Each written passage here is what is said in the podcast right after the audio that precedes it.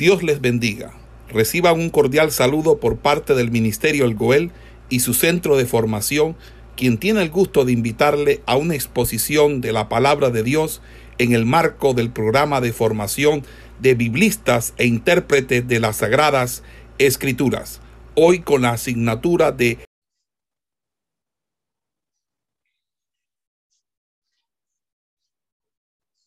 Bien, eh, bendiciones. Estamos en nuestra clase de geografía bíblica. El tema correspondiente para hoy tiene que ver con los lugares relacionados con los viajes de los patriarcas. Eh, Abraham, Isaac, Jacob. Eh, hemos venido avanzando, observando de manera muy breve todas las tierras bíblicas y regresamos, regresamos al libro del Génesis. Y a través del libro del Génesis nos vamos a ir ajustando a la historia bíblica, lo relacionado a la tierra que hemos venido nosotros estudiando. Tenemos que recordar que cada evento que ocurrió, eh, ese evento ocurrió en alguna parte, en algún lugar, en algún sitio. Recuerde también que ningún lugar es importante en, por sí mismo.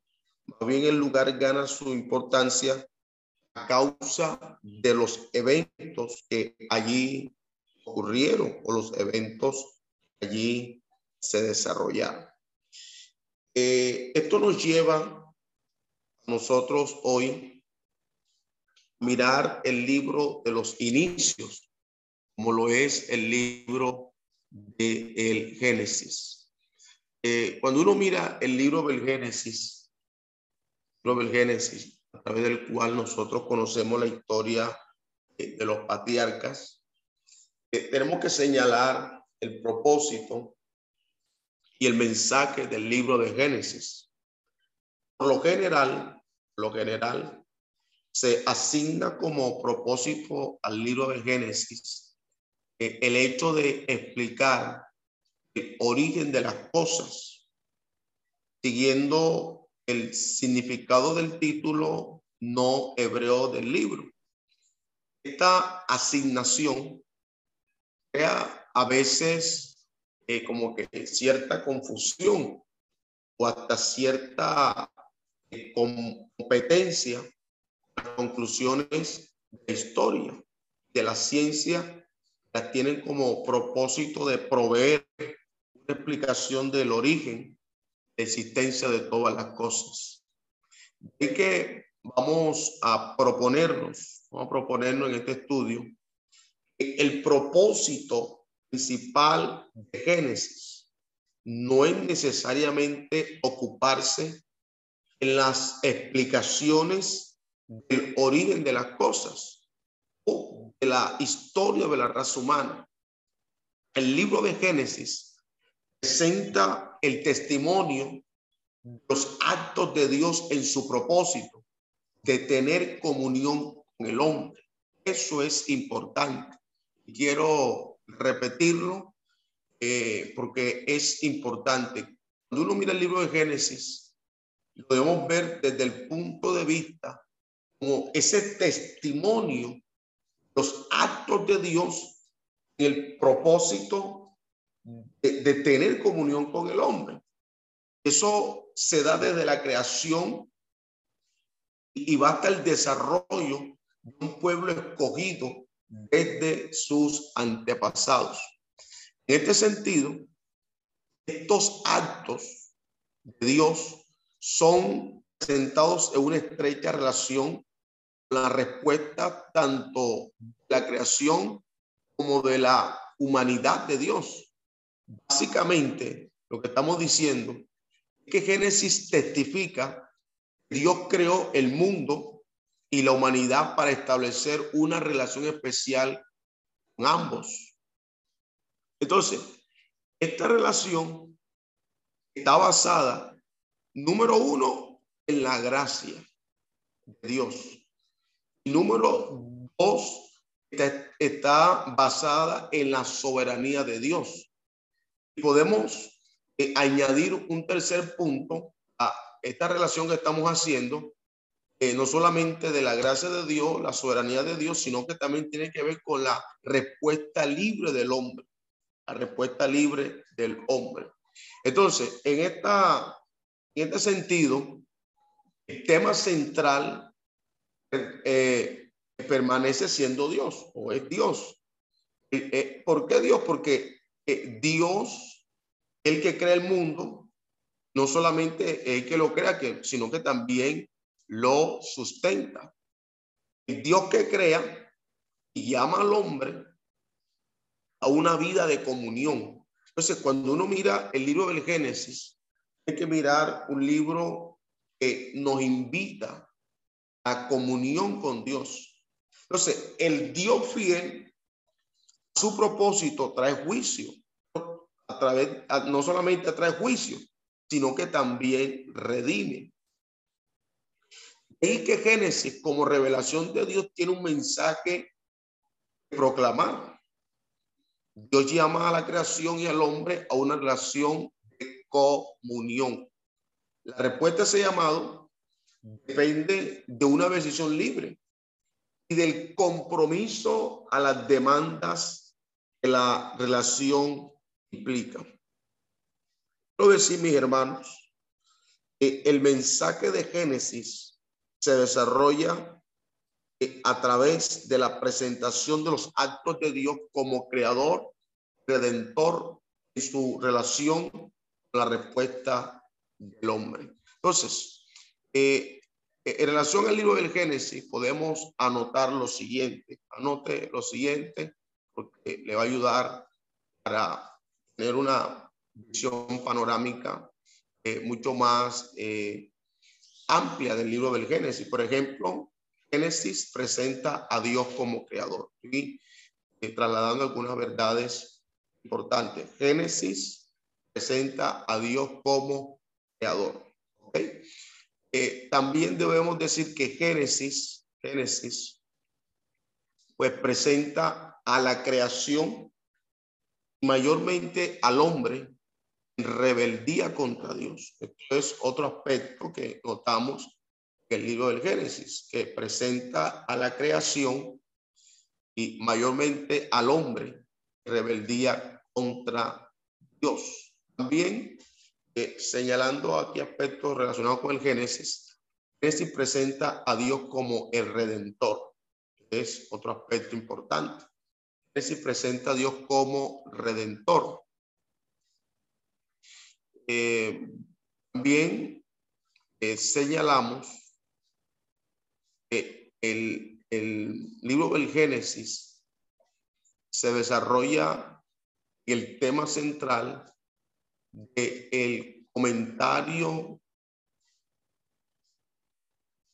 es Dios se ya desarrollando en esa relación de Dios con diferentes unidades principales. En este sentido, ¿cuáles son eh, esas unidades principales que uno va a mirar en el libro del Génesis? Por ejemplo, eh, tenemos la creación, eh, la humanidad, los patriarcas representados en Abraham, Isaac, Jacob y José, de los cuales nos vamos a referir en la clase de hoy. a donde también quiero eh, apuntar con ustedes en esta eh, síntesis que estamos haciendo eh, del libro del Génesis.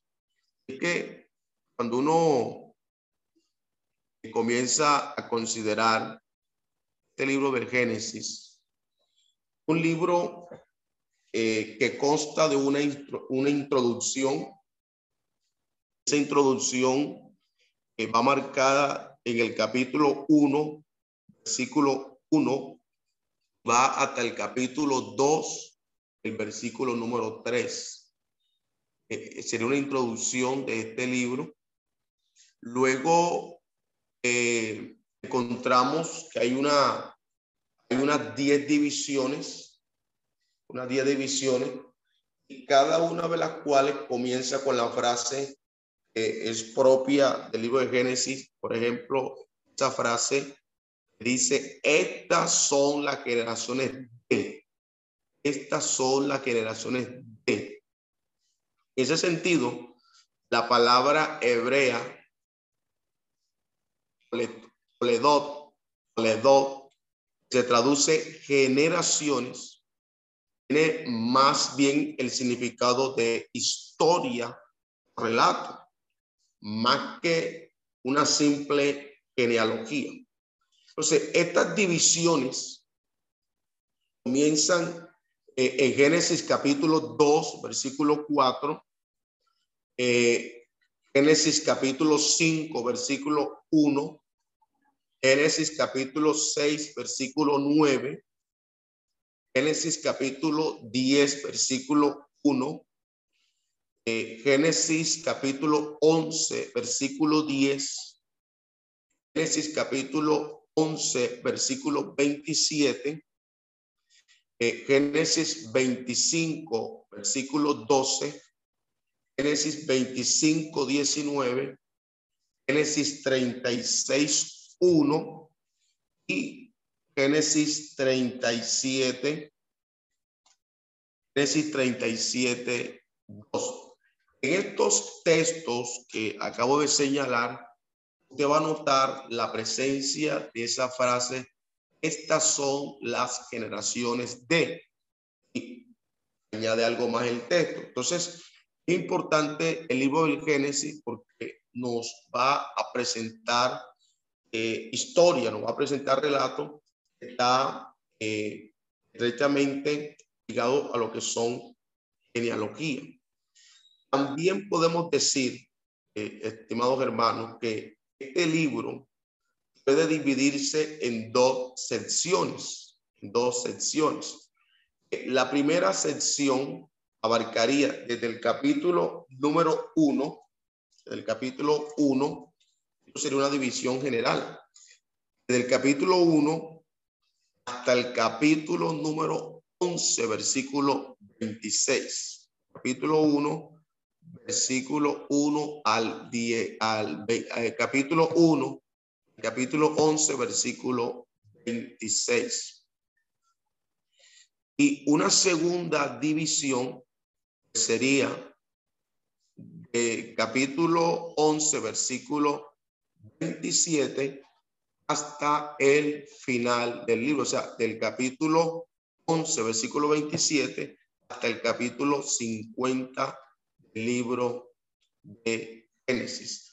Eh, en este sentido, eh, de esta división que podemos hacer del libro de Génesis, eh, debemos decir que la primera parte contiene la llamada historia de los orígenes o historia primordial. Inicia con el relato de la creación del mundo. Eh, se trata de una narración poética de gran belleza a la que sigue el origen del ser humano, puesto que por Dios en el mundo se había creado. La segunda parte la segunda parte que inicia el capítulo 6, eh, eh, corrijo, capítulo 11, versículo 27, que se va hasta el capítulo 50, enfoca el tema de los más remotos comienzos de la historia de Israel, conocida usualmente como la historia de los patriarcas. Centra su interés eh, en Abraham, Isaac y Jacob, respectivamente padre, hijo, nieto, y quienes tienen sus raíces eh, más profundas, el pueblo de Dios. Entonces, son algunos apartes que creo que son interesantes para nosotros eh, mirar hoy eh, el libro de los inicios, el libro de los inicios.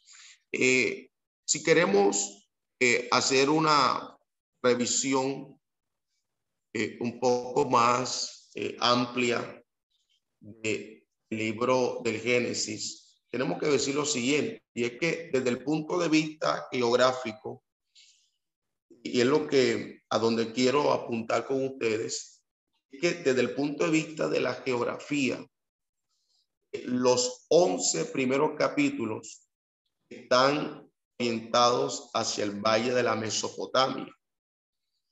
¿Por qué?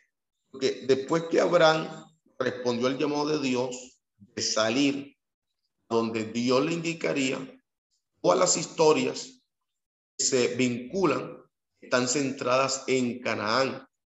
Solo algunas pocas están relacionadas con Egipto, su antiguo hogar en Arán, excepto en lo que se refiere a la búsqueda de una esposa en este último lugar. La vida de Isaac está totalmente limitada la tierra de Canaán. Pero Jacob pasó unos 20 años en Arán y los últimos de su existencia en Egipto, aunque su juventud y virilidad ocurrieron en Canaán, eh, aparte de su mocedad vivida en Canaán, eh, eh, José pasó su madurez en Egipto, una parte de la esclavitud, prisión, el resto como poderoso oficial del gobierno. Entonces, eh, el propósito del libro del Génesis para eh, nosotros ir eh, ampliando, y no solamente ampliando, sino encallando en algunos aspectos, tenemos que decir que el propósito del libro del Génesis es mostrar a Dios cómo, o, mostrar cómo Dios eligió al pueblo de Israel para la estipulación de un pacto con él retándoles como trato sus antecesores. Cuando hay sorprendentes eh, eh, simularidades entre escritos antiguos, la historia bíblica de la creación, la queda del hombre y el diluvio, el interés bíblico en lo referente al origen del universo es fundamentalmente lógico es importante todo estos aspectos. Entonces,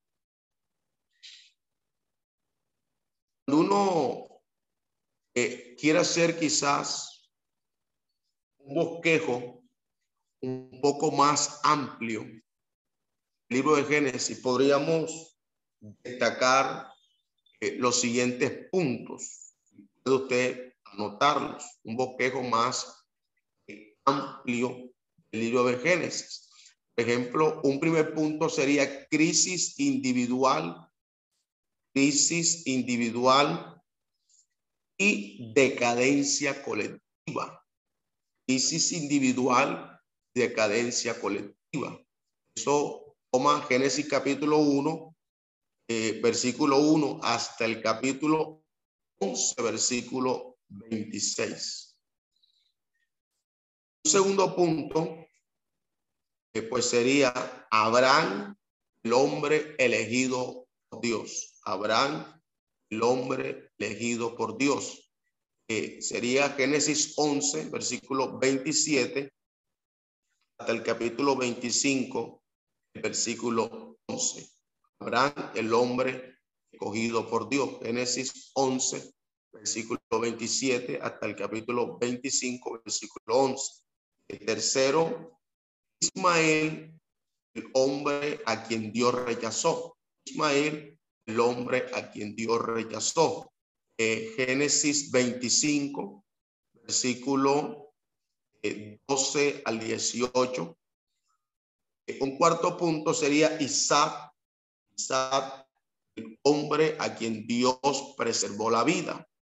Isaac, el hombre a quien Dios preservó la vida. Génesis 25, versículo 19 al capítulo 28, versículo 9. Eh, Isaac, el hombre a quien Dios preservó la vida. Génesis 25, versículo 19 capítulo 28, versículo 9. Quinto punto, Jacob, el hombre rehecho por Dios, el hombre rehecho por Dios. Génesis 28, el versículo 10 hasta el capítulo 35, versículo 29. Repito, Jacob, el hombre rehecho por Dios. Génesis 28, versículo 10 hasta el capítulo 35, versículo 29. En este orden seguimos con Esaú. Esaú, de él el hombre que se reconcilió con su hermano.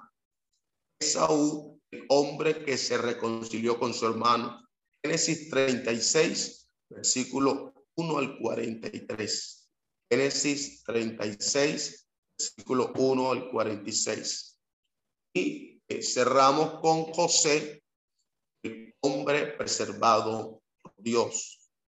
Hombre preservado por Dios. Génesis 37, versículo 1 hasta el capítulo 50, versículo 26.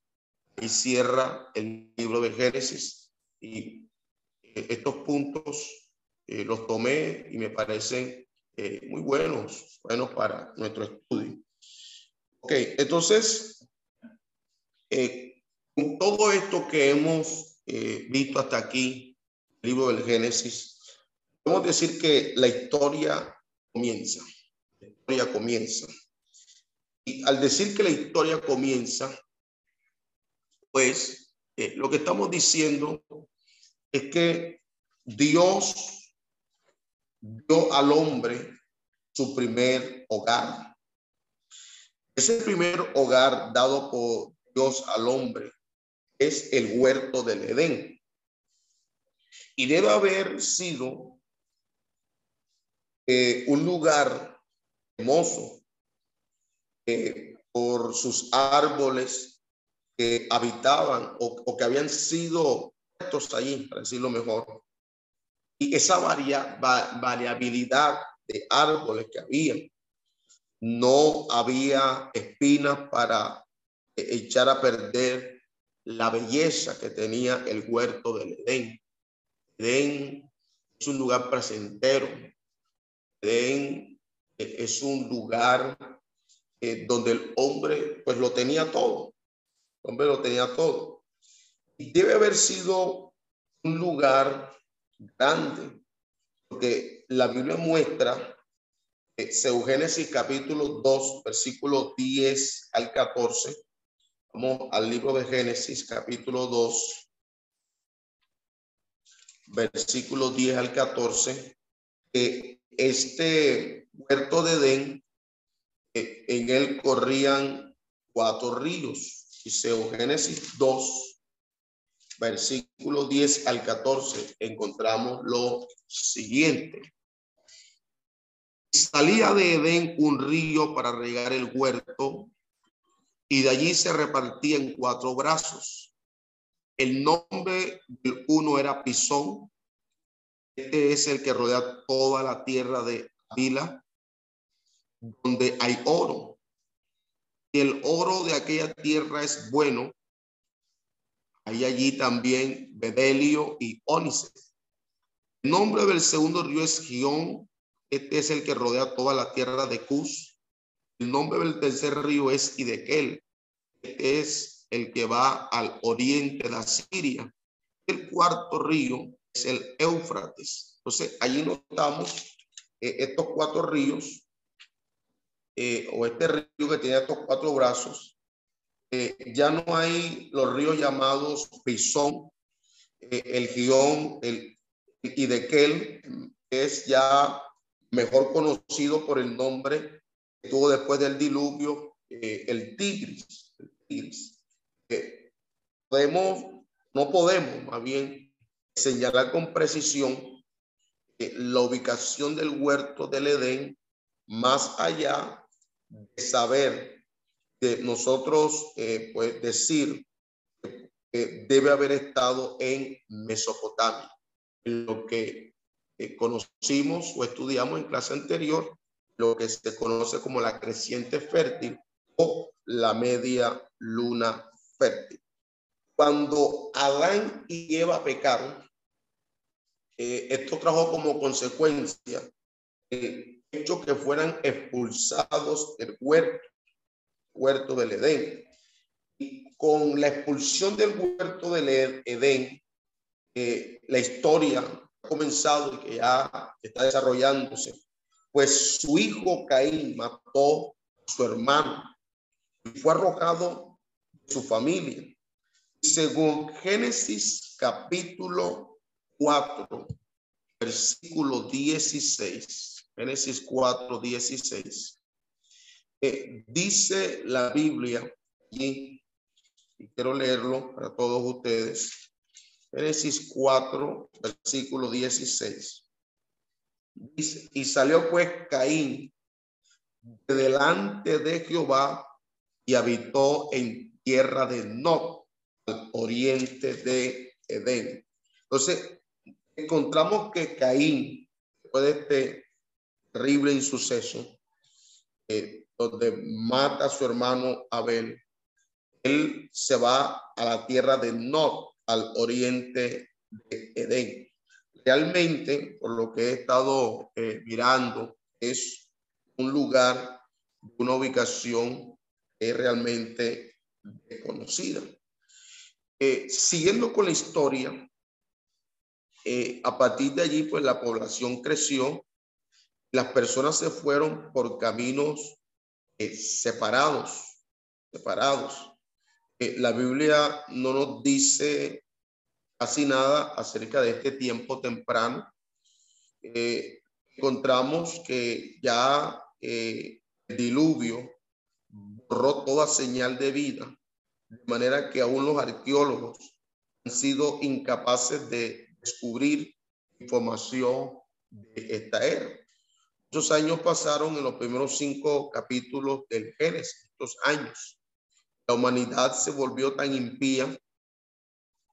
Dios se afligió de haber hecho al hombre. Decidió enviar un diluvio para destruir el mundo. Pues no obstante, Dios halló a Noé el nombre de Noé significa reposo, significa descanso, eso significa Noé. Y dice la historia bíblica que Dios llamó eh, a Noé, yo a Noé. Dice la Biblia que Noé era un hombre recto en todas sus actividades, en sus generaciones. ¿Qué hizo Dios a este hombre?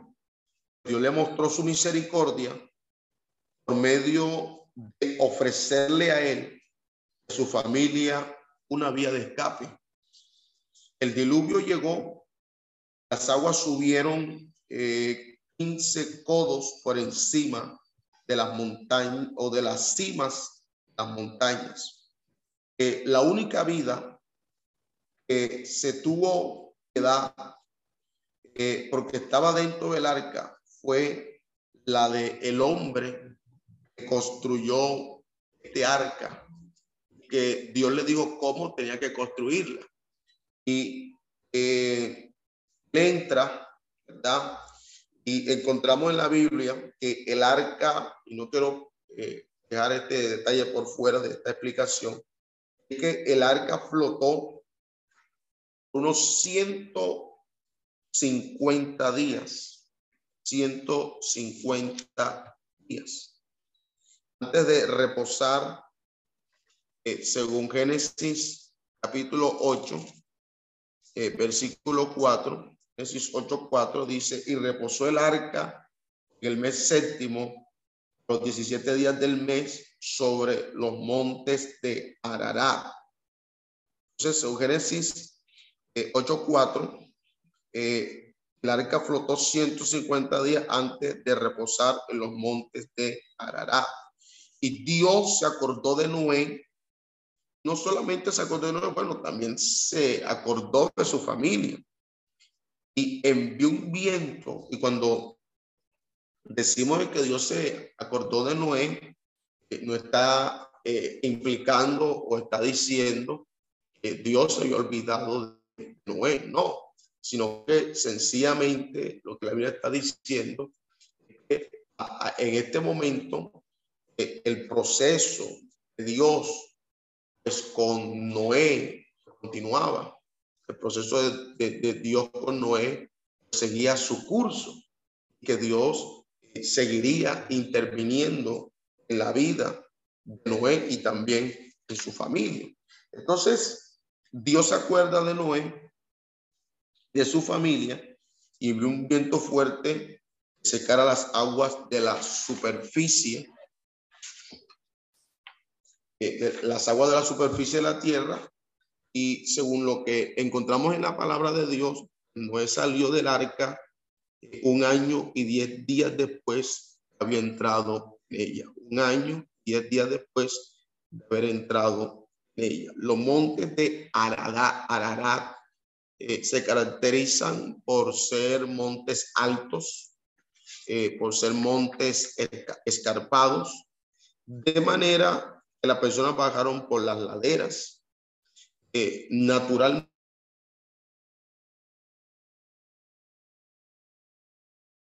el río Tigris, Éufrates, era la tierra más atractiva a la vista. Este orden de ideas eh, decimos, hermanos míos, que el tiempo pasó, las personas se comenzaron a multiplicar de nuevo. Ellos continuaron moviéndose en el valle hasta que llegaron a una llanura que aparece en el capítulo 11 de Génesis. Por eso hice una síntesis de Génesis porque iba a mirar eh, con ustedes algunos pasajes aquí de Génesis con ustedes. Ya cuando uno mira Génesis 11.2, dice, y aconteció que cuando salieron de Oriente, hallaron una llanura en la tierra de Sinai y se establecieron allí. Entonces, eh, allí decidieron construir una ciudad incluyendo una torre inmensa. Esperaban que la torre lo guardara de ser esparcido sobre la faz de todo el mundo. El plan de la gente eh, estaba en conflicto directo con el mandamiento que Dios había dicho. Y el mandamiento que yo había dicho era que se multiplicara, llenaran la tierra. Y ellos estaban buscando una vez más la manera como establecerse. ¿Qué pasó? Dios desbarató sus planes a pesar de su rechazo en escucharlo. Dice la Biblia que él descendió y confundió su lengua. De esta manera, los obreros hubieran terminado la obra eh, de un día, entendiendo de que cada uno, eh, la conversación del otro, eh, sin ningún problema, cada uno entendía lo que estoy diciendo entendía la conversación eh, del otro sin ningún problema. Dice la Biblia que el día siguiente, a la sorpresa de ellos, cada uno estaba hablando un idioma era totalmente diferente. Hermano mío, aquí veo que la naturaleza humana no había cambiado. De manera que cada persona hubiera buscado los otros, compartir en su lenguaje. Eh, gradualmente los grupos se separaron y movieron y se movieron aparte. Eh, Noé tenía tres hijos. Sus hijos eran Sen, Can y Café. Sen, Can y Café.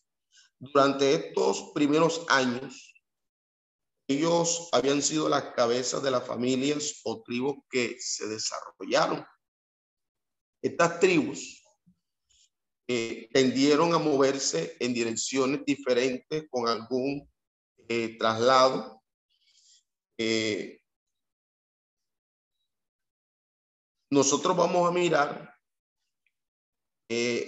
quienes descendieron cada uno de los hijos de Noé. Por ejemplo, de Zen desciende a Siria, desciende, desciende Elán, los caldeos, Lidia,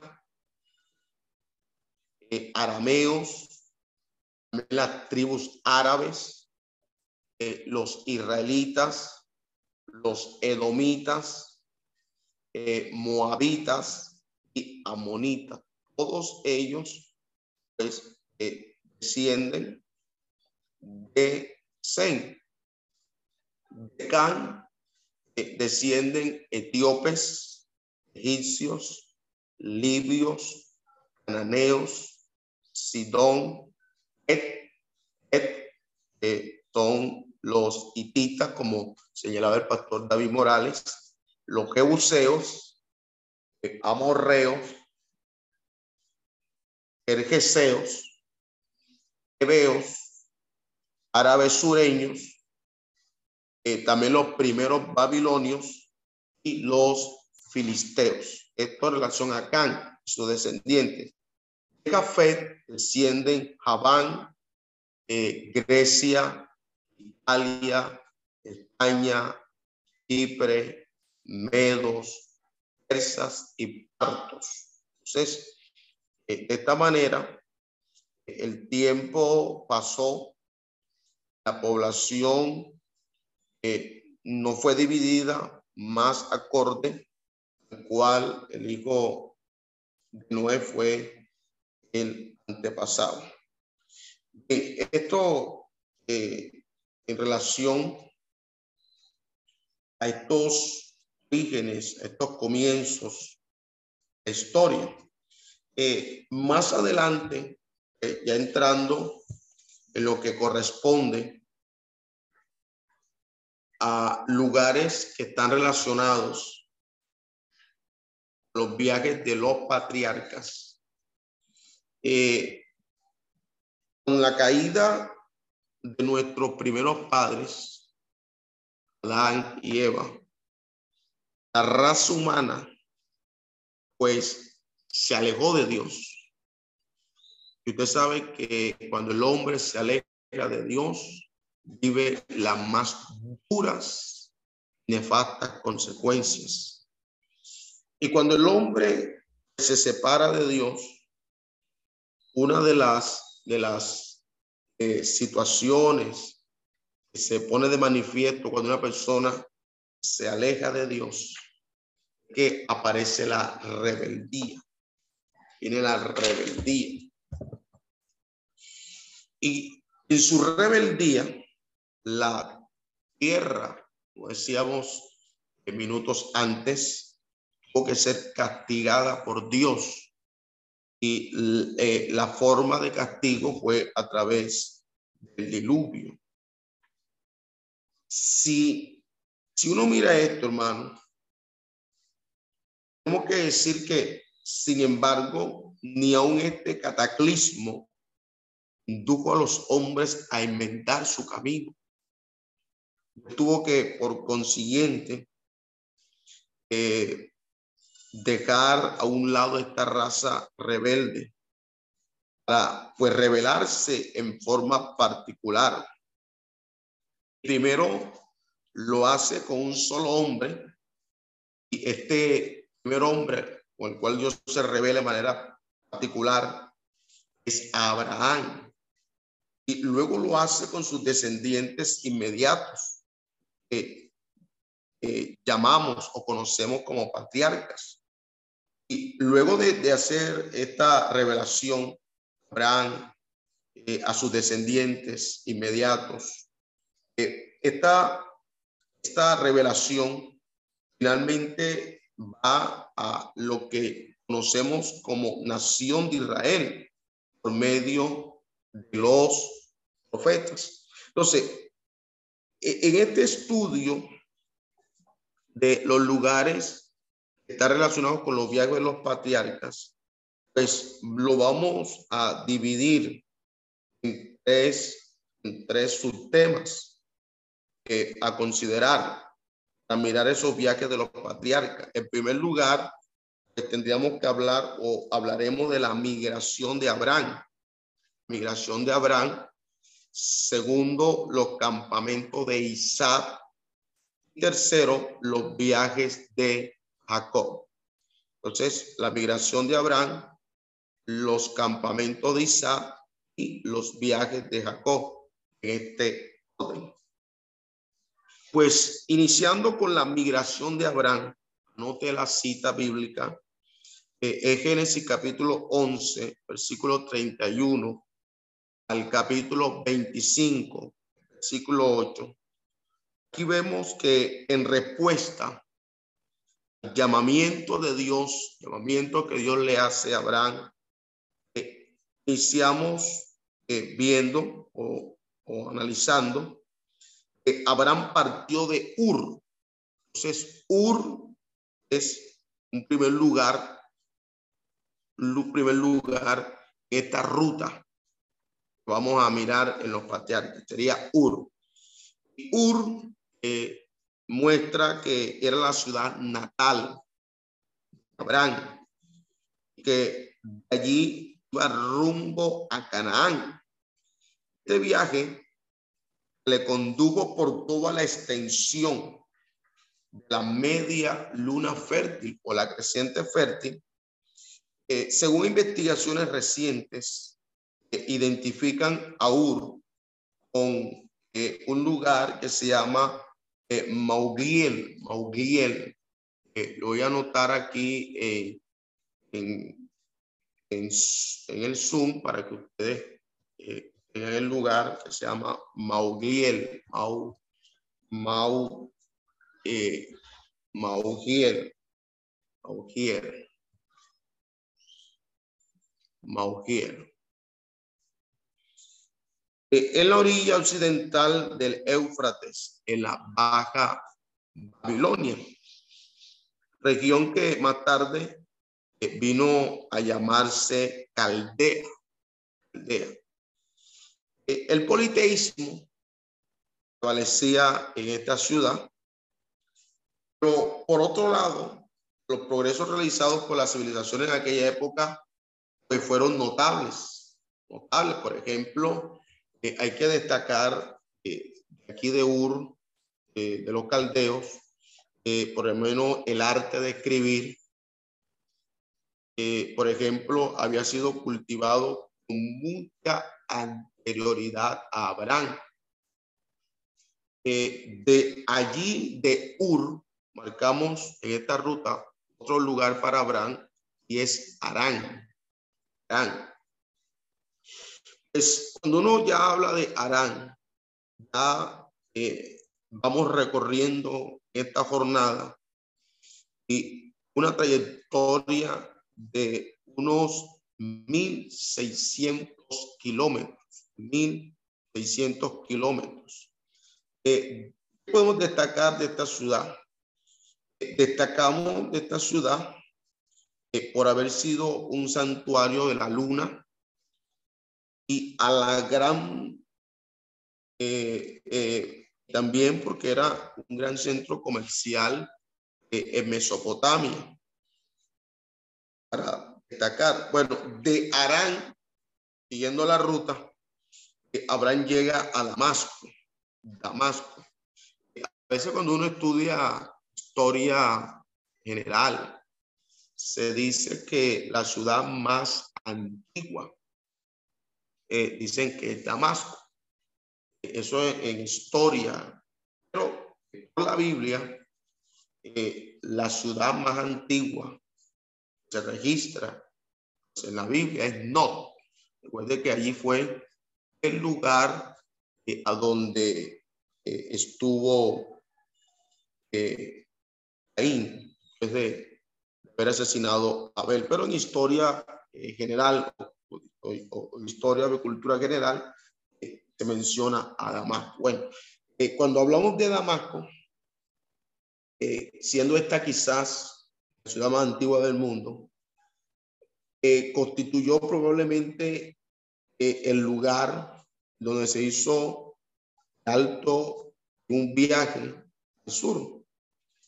Eh, Damasco está situada en una meseta eh, regada por los ríos Habana y Farfar, que era el punto de empalme varias rutas de caravanas que conducían a Arabia, a Egipto, al Mediterráneo e incluso también a Babilonia.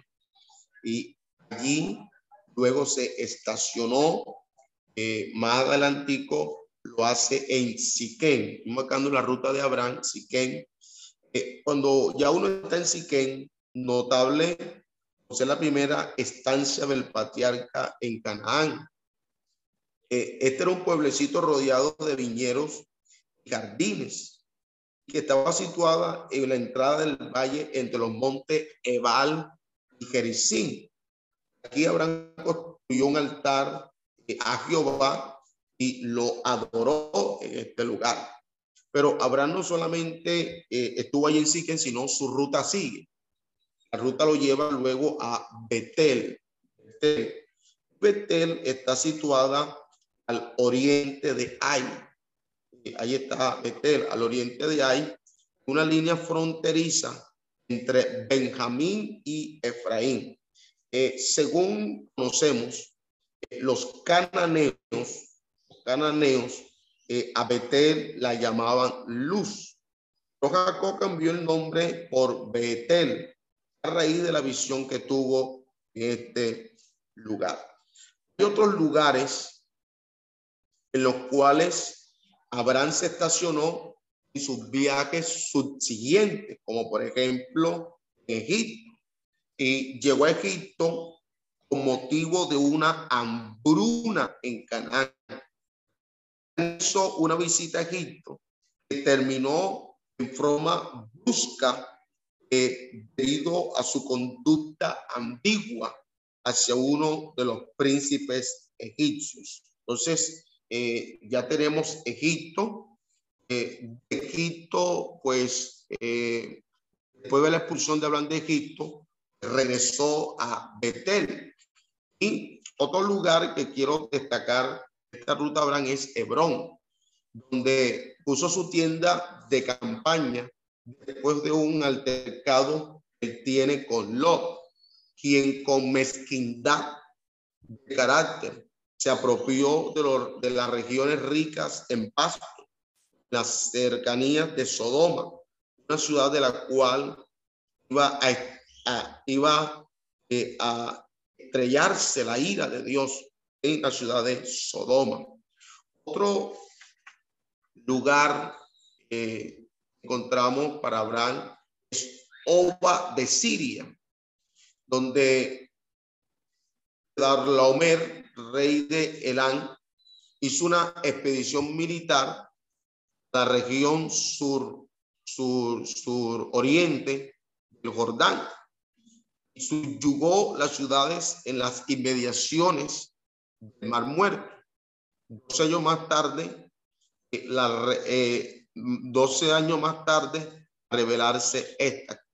Dorlomer se dirigió nuevamente contra ellas, contra ellas, con tres reyes aliados, figurando entre ellos eh, ar, eh, arma, eh, ar, ar, Arfa, Arfane, Arfa, perdón, Ar, An Rafael, An Rafael, que posiblemente es el mismo Amurabi, es el renombrado rey caldeo, eh, al cual se le acredita el código más antiguo que se conoce, como el código de Amurabi. Eh, también debemos decir que no solamente Abraham estacionó eh, pues Egipto, Hebrón, eh, Oba de Siria, sino también Hebrón.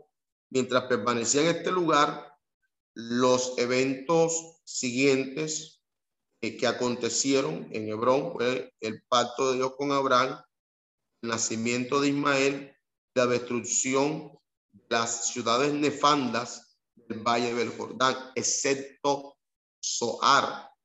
Eh, realmente esto ha sido tema de discusión, la situación exacta de dichas ciudades. Estas ciudades de Sodoma y Gomorra Usted sabe que fueron destruidas por el Señor, por fuego y azufre. Todo el valle del Jordán, antes de su catastrófica destrucción, era una tierra que era sumamente fértil y no es de suponer que las ciudades de la llanura se limitaban a Sodoma y a Gomorra. Por ejemplo, Anna y Seboín, aunque bien puede decirte que estas son las principales.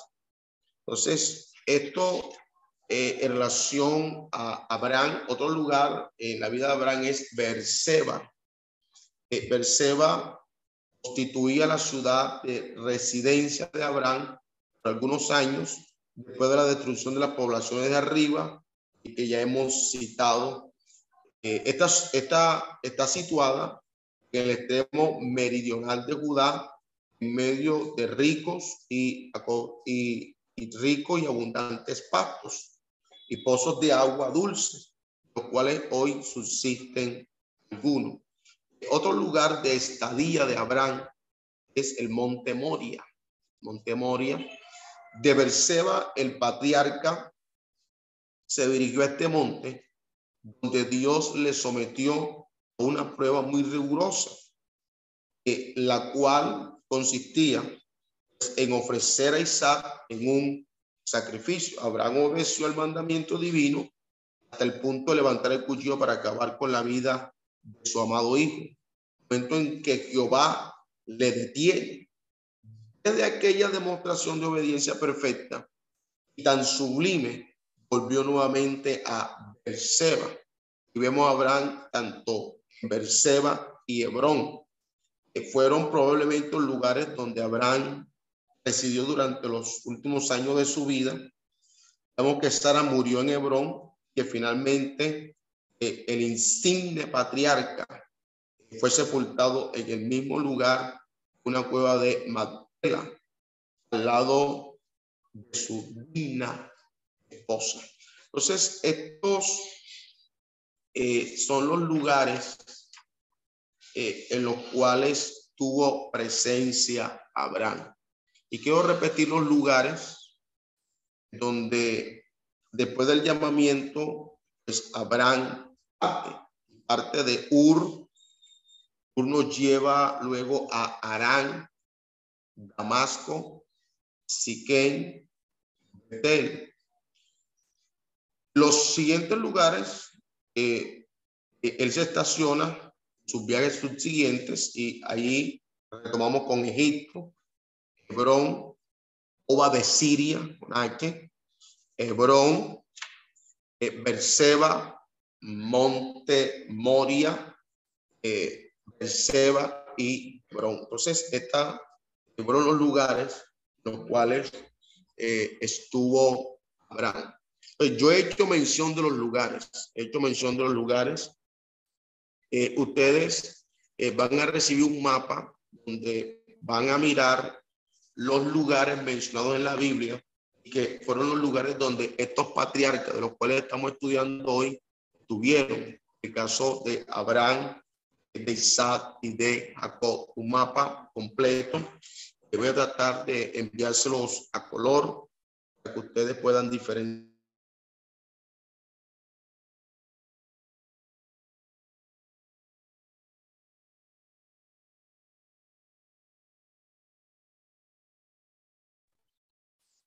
que ustedes puedan ver los lugares donde estos patriarcas tuvieron. Eh, vamos eh, en esta oportunidad a hacer una pausa aquí un momento.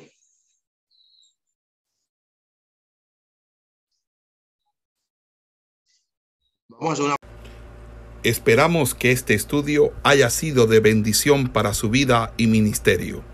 A Dios sea la gloria. Este es el Ministerio El Goel, vidas transformadas para cumplir el propósito de Dios.